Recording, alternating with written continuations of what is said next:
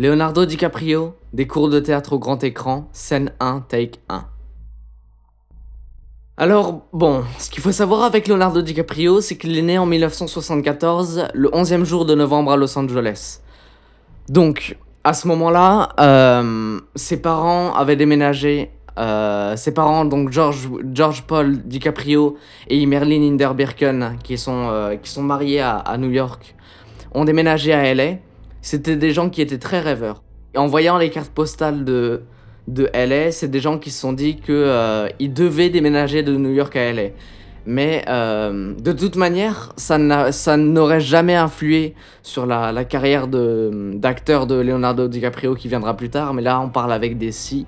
On va parler avec des si.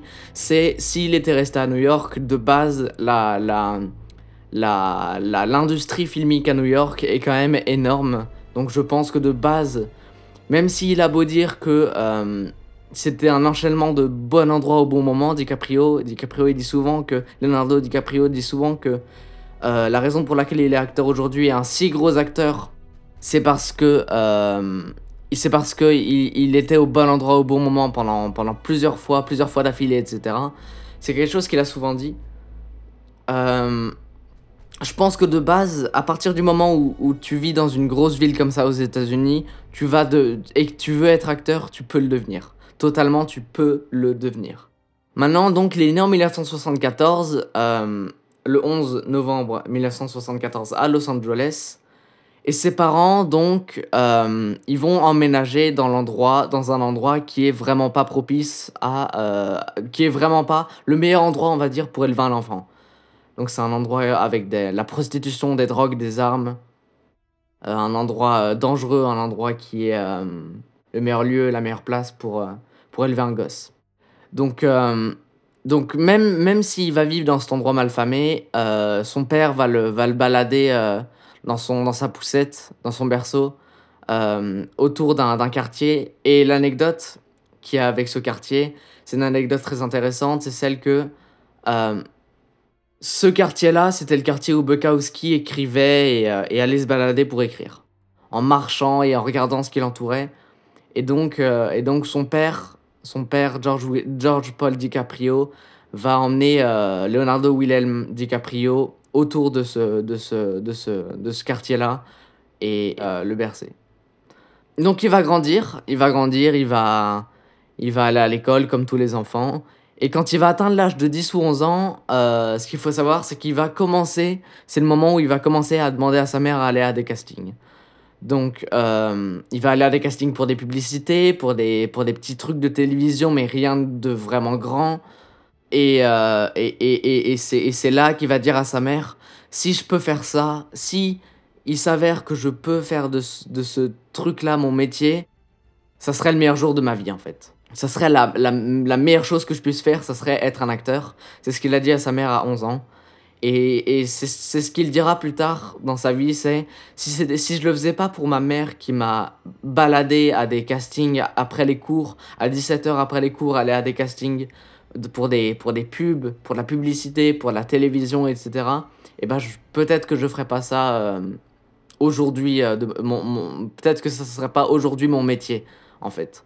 Ce qui est très intéressant, parce que euh, quand on est quelqu'un qui a un tel talent, c'est intéressant de se dire que l'humilité de, de, ce mec atteint ce niveau, en fait. C'est-à-dire qu'il remercie d'abord sa mère au lieu de remercier son talent et son travail, le travail acharné qu'il a eu euh, dans le futur et, même à ce moment-là, à 11 ans. Donc, euh, il était... Ce qu'il faut savoir, c'est qu'il était, il pas si bon à l'école. Leonardo DiCaprio, c'est quelqu'un qui n'était pas si bon en cours. Si bon en cours que ça. Il était bon en biologie, en SVT donc. Mais, euh, mais les cours qui l'intéressaient vraiment, c'était les cours de théâtre. C'est-à-dire que à chaque fois qu'il avait des cours de théâtre, c'était vraiment. Il, il y allait à fond. C'est-à-dire que c'était vraiment. euh, c'est ce qui le faisait kiffer, c'est ce qui le faisait vivre, c'est ça qui, qui lui donnait de l'âme, quoi. Et donc, euh, c'est son père qui va lui donner la, la passion de l'acting. Son père qui va, qui va l'emmener au cinéma, son père qui va lui, lui faire voir des VHS, des, des, des, des trucs comme ça, quoi, quand il sera jeune. Et son père qui a donc travaillé dans l'édition, l'écriture, la distribution, il travaillait dans, les, dans le milieu des comic books underground.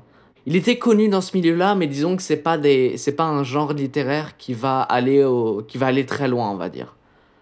c'est pas non plus euh, c'est pas non plus big comme euh, comme genre littéraire donc c'est lui qui via ce talent de, de recherche et de et de, de lucidité littéraire qui va euh, qui va amener son fils DiCaprio Leonardo, DiCaprio vers des rôles on va dire plus intéressants tels que The Basketball Diaries ou Total Eclipse en fait euh, ce genre de rôle-là. avec euh, Dans Total Eclipse, il joue Arthur Rimbaud, par exemple.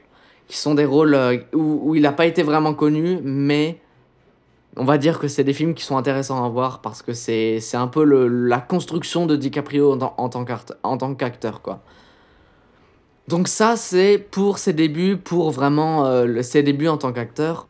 C'est vraiment une recherche, une, une, vraie recherche artistique et, et, et, et et, professionnel d'un gars qui, dès l'âge de 11-12 ans, se disait je veux, je veux faire de ça mon métier, c'est ce que je veux faire, je veux faire de ça mon métier. Donc, euh, ses, premiers, ses débuts au cinéma, tout le monde les connaît, c'est avec Parenthood, Growing Pains. Des, donc, Growing Pains et Parenthood, c'est des, des séries très euh, coming of age, YA, etc., Young Adult.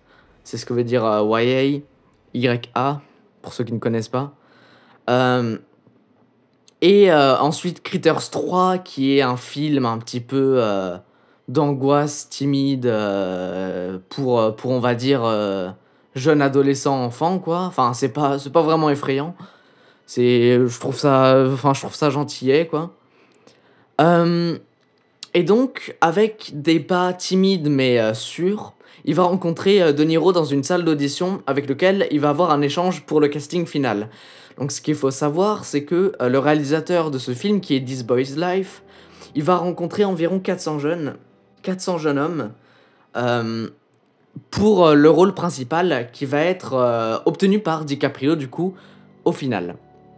Et donc pendant ce, dernier casting, ce cette dernière audition, ce dernier, ce dernier moment, ce dernier momentum avant le, avant le cast final, eh bien DiCaprio va improviser une scène il va improviser la, pendant la scène et il va, euh, il va impressionner De Niro euh, de par sa prestance et son charisme et son improvisation surtout parce que De Niro ne s'y attendait pas. De Niro il s'attendait à ce que les, les jeunes euh, se collent au, au, script et ne, et ne divaguent pas. Et De Niro c'est quand même une pointure en termes d'acting. C'est quelqu'un qui, qui...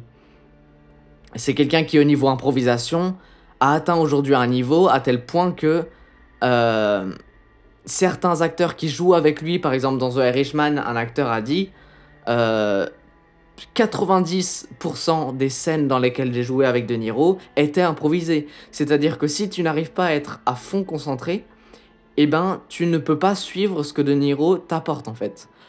Parce que De Niro, il est tellement devenu bon en acting, c'est tellement un gars qui est devenu bon, qu'il est capable d'improviser des scripts entiers via juste une idée de la part d'un scénariste. En fait, il est capable de, de, t'imaginer une, une, séquence entière euh, et de divaguer tellement pour revenir au point final qui est le, le but, le principe de la scène, l'idée de la scène en fait. Donc euh, l'idée que le scénariste avait pour la scène. Et donc il va, il va impressionner euh, De Niro avec son, avec son, avec son, son improvisation pendant cette, ce dernier cast. Et c'est ce qui fera que DiCaprio obtiendra le rôle euh, d'ailleurs, ce qui est intéressant pour la petite anecdote, c'est que Toby Maguire avait aussi auditionné pour ce rôle, mais euh, Toby Maguire, pour le coup, ne l'a pas eu. Et les deux amis, parce que Toby Maguire et, DiCaprio étaient déjà amis depuis des années à ce moment-là, euh, ces deux amis-là se sont dit, s'il y en a un qui obtient le rôle, eh bien, l'autre doit faire, l'autre doit faire en sorte de donner un rôle à, au premier, en fait, au premier. Donc, euh, donc DiCaprio va obtenir le rôle. Il dira plus tard que euh, qu'il savait pas du tout se tenir sur le set et qu'il faisait n'importe quoi, qu'il rigolait avec euh, avec Toby Maguire et que c'était n'importe quoi et du coup le réalisateur était obligé de, de, de s'approcher de et de remettre les deux en place parce que ça allait pas du tout. En fait, ils se comportaient comme des animaux, ce qui est très drôle, je trouve, de se dire que ouais, ils avaient quoi? Ils avaient 16, 17 ans à ce moment-là, 18 ans peut-être. Donc euh, vraiment c'était vraiment des, des, adolescents quoi. Ils étaient, ils étaient très jeunes. Et donc du coup, euh, Toby Maguire va avoir un rôle mineur dans l'œuvre. Euh, Et donc, ce film, malgré le potentiel, ça va l'amener euh, à la lumière, mais ça va pas lui donner la gloire. Pourquoi? Parce que le film qui va lui donner cette gloire, donc, entre guillemets, c'est Gilbert Grape, What's Eating Gilbert Grape, qui sortira euh, un ou deux ans plus tard, en 1994. Et donc, ce film, What's Eating Gilbert Grape, euh, c'est un film avec, avec Johnny Depp dans ses débuts et. mince, j'ai oublié le nom de la femme, mais. Euh, mais, mais, mais, mais il y, a, un vrai cast. Il y a un vrai cast. Il y a une vraie idée, il y a une vraie recherche. Et donc, pour ce rôle, il va se préparer euh, en, en allant pendant un mois au Texas, dans une maison pour enfants handicapés, pour apprendre leur gestuelle et leur façon de parler, et la façon dont, dont ils se déplacent et dont ils, dont ils, dont ils vivent, quoi.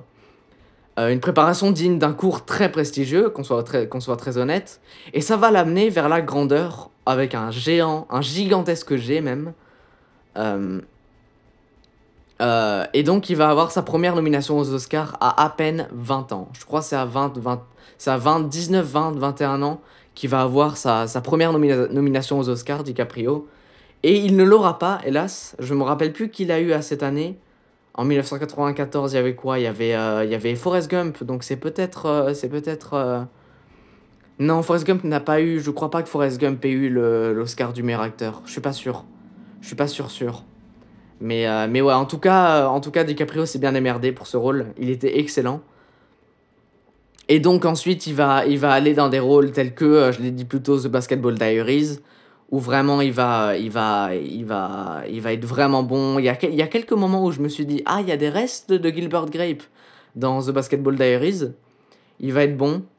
J'ai pas d'anecdote pour Basketball Diaries, à part que le rôle lui a été conseillé par son père. C'est tout ce que j'ai comme anecdote. Euh, Et ensuite, donc, Total Eclipse et tout le bazar, hein, tout le tintouin.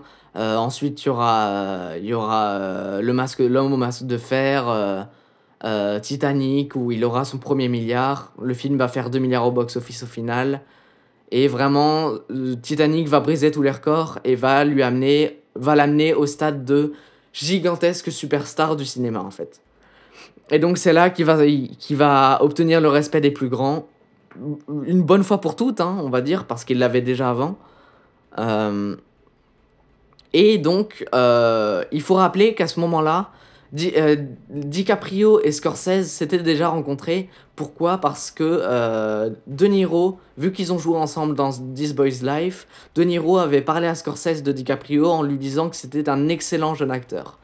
Vraiment un- un- une, très bonne, une, très, un très bon, une très bonne promesse pour l'acting. Et, euh, et finalement, à la sortie de la cérémonie, d'une des cérémonies euh, en festival de, de euh, What's Eating Gilbert Grape, eh bien, Scorsese va dire à, à DiCaprio qu'il est vraiment impressionné par son travail, mais voilà, c'est tout ce qui va se passer. À ce moment-là, il n'y a pas d'idée de travailler, ensemble, il n'y a rien, ils, ils vont juste se parler pendant 5 minutes et c'est tout quoi, 30 secondes même pas, et ça va s'arrêter là. On passe d'un millénaire à un autre. Euh, The Beach arrive. The Beach sera un, petit, un léger flop, mais on va dire que si on le compare au film d'avant, c'est normal. Euh, mais personnellement, The Beach, moi, j'ai pas j'ai pas aimé perso. J'ai vraiment pas aimé. Euh, j'ai trouvé ça lent j'ai trouvé ça mou. J'ai trouvé que DiCaprio était pas si bon que ça comparé à des à certaines prestations qu'il avait pu avoir dans le dans le passé. Et bon c'est c'est space. C'est space c'est un délire spécial c'est je non j'ai pas été fan. Il y a un côté un peu thriller un petit peu euh, angoisse etc que j'ai pas aimé. Honnêtement ça m'a pas ça m'a pas cap- captivé. Limite j'aurais j'aurais préféré si c'était plus festif. Mais ça l'est pas non plus donc au final ils vont nulle part. Enfin bref. Je sais pas si mon avis euh, euh, tient tient la route mais j'ai pas aimé. Et donc il va demander DiCaprio Leonardo DiCaprio va demander à son agent je ne me rappelle plus du nom de son agent mais il va lui demander est-ce que Scorsese a des rôles pour sa tranche d'âge et son gabarit? Donc, euh, donc son agent va feuilleter et il va lui dire oui, il a un projet pour The, The Gangs of New York. Gangs of New York. Donc DiCaprio va en parler à, Scorsese. Scorsese va, euh, va, va travailler avec DiCaprio pour, euh, pour construire ce personnage de, de, dans, dans le Gangs of New York, en fait, dans cette œuvre. À ce moment-là, Scorsese va dire à DiCaprio il faut que tu ailles voir euh, euh, Daniel Day-Lewis à New York. Parce que, petite anecdote drôle, Daniel Day-Lewis, à ce moment-là, faisait des chaussures à New York. C'est très étrange, hein, mais Daniel Day-Lewis faisait des chaussures à New York. Euh, me demandez pas pourquoi, je ne sais pas, j'en ai aucune idée. Il, va, il va aller le voir avec Toby Maguire à New York. Et ils vont faire un tour de Central Park. Donc ils vont s'asseoir sur un banc, ils vont discuter. Et, euh, et DiCaprio va finir par annoncer à, à, à Daniel Day-Lewis, qui avait déjà à ce moment-là gagné deux Oscars, je crois. Un pour My Left Foot. Et ah non, parce que le prochain vient pour euh, There Will Be Blood. Donc le prochain vient pour There Will Be Blood. Et finalement, il en aura un pour Lincoln après. Donc non, non, il, il en avait qu'un à ce moment-là d'Oscar. Et donc, euh, il, va, il va lui dire, donc il va lui annoncer pour le rôle. Il va lui annoncer pour le rôle. Daniel De-Lewis, il lui dit, mais tu sais, moi j'ai pris ma retraite. Mais qu'on soit très honnête, Daniel De-Lewis a déjà pris 5 retraites. Il, il la prendra jamais. Il va revenir, il reviendra tout le temps pour des rôles intéressants. C'est un gars qui reviendra pour des rôles intéressants constamment. Il a, il a quoi? Il a 60 ans maintenant, il va toujours revenir pour des rôles intéressants. Il est revenu pour Lincoln, il est revenu pour euh, Gangs of New York, il est revenu pour, euh, pour tout plein de rôles. Et il sera toujours aussi bon. Il sera toujours une, une, si grosse pointure.